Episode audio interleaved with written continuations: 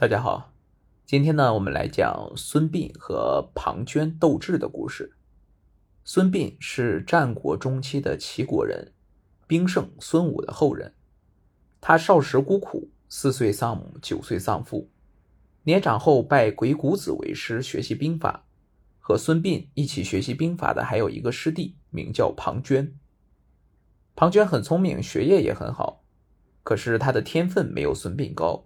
因此，总是比孙膑略逊一筹。孙膑不但悟性很高，而且坦荡仁义。鬼谷子见他在军事方面有极高的天分，品德又好，就单独把孙武的兵法十三篇传授给了他。孙膑只用三天就把十三篇熟记于心，把书还给了师傅。拜师学艺期间，孙膑、庞涓二人感情很好。可庞涓心胸狭窄，为人奸诈，但他善于伪装。表面上对孙膑很好，其实非常的嫉妒孙膑。孙膑心地善良，对庞涓以诚相待，一直把他当成好兄弟。孙膑、庞涓跟随鬼谷子学艺几年后，兵法韬略大有长进。这时，魏惠王效仿秦孝公，用重金招贤纳士。庞涓本来就是魏国人，贪图名利，不愿在深山里继续受苦，因此虽然学业未完，仍决定下山。孙膑送他下山，临别时。庞涓向孙膑保证，日后自己受到重用，一定会向魏王举荐他。孙膑很感动，两人就此告别。庞涓到了魏国，想尽办法，终于见到了魏惠王。他倾尽所学，滔滔不绝地讲述了一番治国安邦、统兵打仗的策略，并称自己可以使魏国兼并其他六国。魏惠王听言很是高兴，任命他为元帅，执掌魏国兵权。庞涓虽及不上孙膑。但也的确是有本事的。他指挥魏军与周围的各小国开战，连连战胜，使宋、鲁、魏、郑等国臣服于魏。很快，庞涓被封为上将军，成为魏国举国闻名的人物。魏惠王对他更是信任有加。庞涓享受着春风得意的日子，同时心里一直有个隐忧，那就是孙膑。他深知说到用兵，自己的才能远不及孙膑。孙膑一旦出山，就会对自己的地位构成严重的威胁。可是他也曾向孙膑许诺要把他举荐给魏惠王。正在庞涓寝食不安、不知怎么办时，魏惠王已从墨子那里了解到了孙膑的才能，让庞涓写信请孙膑出山。原来墨子和鬼谷子是好朋友，他去探望鬼谷子时，发现孙膑才华出众，就向魏惠王举荐了他。事已至此，庞涓只好照办。孙膑接到庞涓的信，很是感激，便辞别师傅，下山来到了魏国。庞涓表面上笑脸相迎，心里却非常不高兴。很快，魏惠王见到孙膑，对他十分敬重，想任命他为副军师，和庞涓一起执掌兵权。这使庞涓心里暗暗妒忌，他最不想和孙膑一起，于是就说让孙膑担任副职，在自己之下是委屈了他的才能，建议魏王让他先当客卿。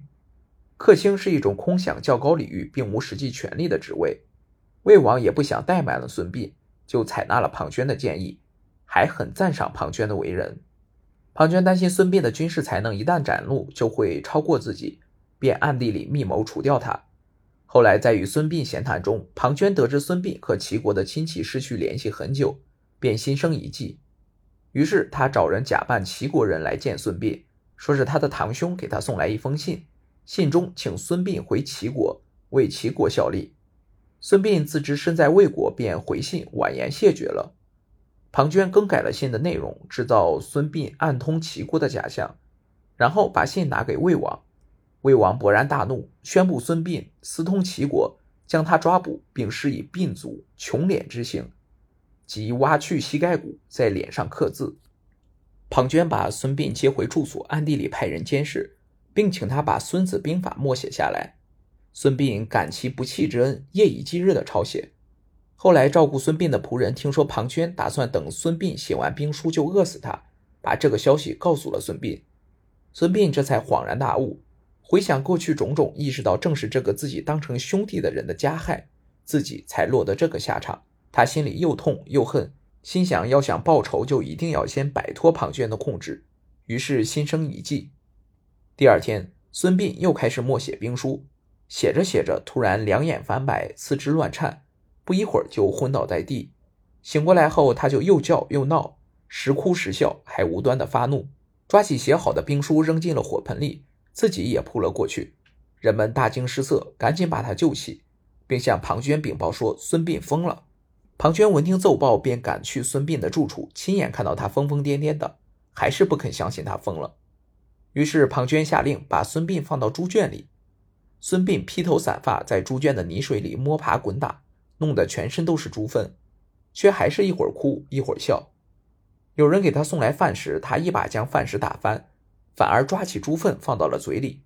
这时庞涓才有些相信孙膑是疯了，但他生性多疑，仍派人监视孙膑的举动。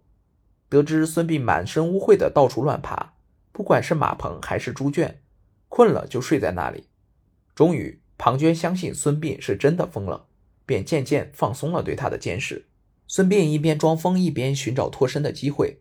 当初是墨子向魏王举荐孙膑的，孙膑落得如此境遇，墨子知道他很冤枉，也知道孙膑是装疯避祸。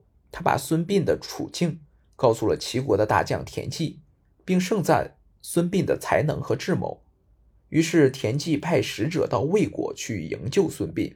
一天晚上，使者偷偷拜访孙膑，趁着天黑，用假孙膑把真孙膑换了出来，藏在自己的车子里，然后快马加鞭，赶紧离开了魏国。等到庞涓发现孙膑逃走时，孙膑已经回到了齐国。孙膑回到自己的母国，见到大将田忌，田忌非常爱惜孙膑之才，就将他留在自己的府中，以上宾之礼待他。齐国君臣常以赛马赌输赢作为娱乐。比赛时将马分为上中下三等，分三场对等竞赛，赢得场数多的为胜。田忌的马没有齐王的马好，因此常常三场全输，他非常丧气。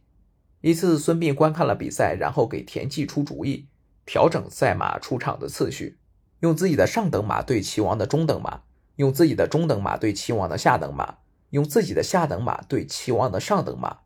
比赛结束。田忌以三场两胜赢得比赛，让齐王非常惊讶，因为田忌很少能赛赢。这件事虽小，却足以体现孙膑足智多谋。田忌非常钦佩他，趁机向齐王推荐他。齐王接见了孙膑，发现他果然谈吐不凡，见解独到，的确是个奇才，便对孙膑以先生相称，对其非常敬重。孙膑逃走后，庞涓依然在魏国执掌军权，总想依靠战功提高自己的声望。公元前三五四年，庞涓率领八万魏军攻打赵国，赵都城邯郸被围，派人到齐国求救。齐王知道孙膑善于用兵，就想任命他为将军，率军救赵。孙膑以自己身有残疾辞谢，请派田忌为将，自己从旁辅佐。于是齐王就让田忌任将，孙膑任军师，率军前往救赵。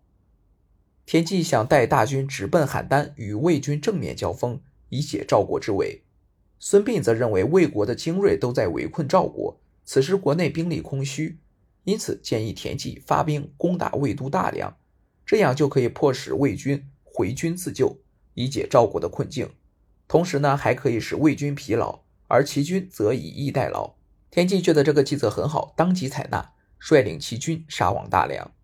齐军压境，大梁被围，庞涓果然顾不上攻打邯郸，赶忙率大军驰援大梁自救。魏军走到桂岭，陷入齐军包围。因为急于行军，士卒们奔波劳累，被齐军打得落荒而逃。主将庞涓被活捉。魏国向齐国求和，孙膑训导了庞涓一番，将他放回魏国。虽然孙膑没有杀庞涓，但这一战也是对庞涓的一次重击。这就是著名的围魏救赵。十几年后，庞涓又联合赵国攻打韩国，韩国抵挡不住赵魏两国的联合进攻。于是派出使臣向齐国求救。齐国内部有主张观望的，有主张救援的，两种意见相持不下。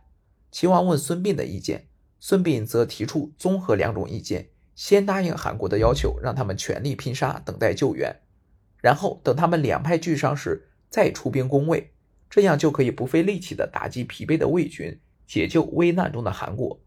齐王很赞赏这个计策。在魏韩两军交战一年后，再次以田忌为主将，孙膑为军师，前去救援。孙膑故技重施，和田忌率军直接攻向魏国的都城大梁。庞涓听说大梁被围，怒气冲冲地率军回到大梁。孙膑说：“魏军自恃勇猛，急于求战，可以利用这个心理装出胆小怯战的样子，以诱敌深入。于是让田忌带领军队撤退，并且每天减少做饭的灶数。庞涓率军赶回大梁，齐军已经撤走，魏军果然紧追不舍，一连追了三天。开始时，齐军的营地有十万灶，第二天就剩五万灶，到了第三天就仅剩三万灶了。庞涓见状，以为齐军怯懦，暗自得意，便率领精锐加紧追赶。孙膑知道庞涓中计，计算魏军的行程，估计到了晚上，他们就赶到马陵了，便在马陵设下埋伏。马陵道是一条狭窄的小路，位于两座高山之间，树多林密，山势险要，易进难出，是个伏击歼敌的好战场。孙膑下令砍倒树木，堵塞道路，并选中路旁的一棵大树，剥去一段树皮。在树干上写道：“庞涓死于此树之下。”然后他又命弓箭手埋伏在马陵道两边，并告诉他们，那棵刻字的树下一燃起火光，就朝着那里放箭。傍晚，庞涓率领的魏军骑兵果真来到了马陵道，士卒报告说，前方道路被乱木堵住了。庞涓赶紧上前查看，他看到树木横七竖八，只有路旁一棵大树屹立不倒，树皮上好像还有字。于是命人点起火把。当他拿着火把来到树下，刚看清“庞涓死于此树之下”几个字，猛然意识到中计了。但为时已晚，还没等他喊出撤退，齐军万箭齐发，魏军当即乱作一团。庞涓知道败局已定，无力回天，拔出佩剑自刎而死。齐军乘胜追击，大败魏军，俘虏了魏太子申，带回齐国。孙膑也因为这一仗。声名远播。好了，我们今天的故事就讲到这里，我们下期再见。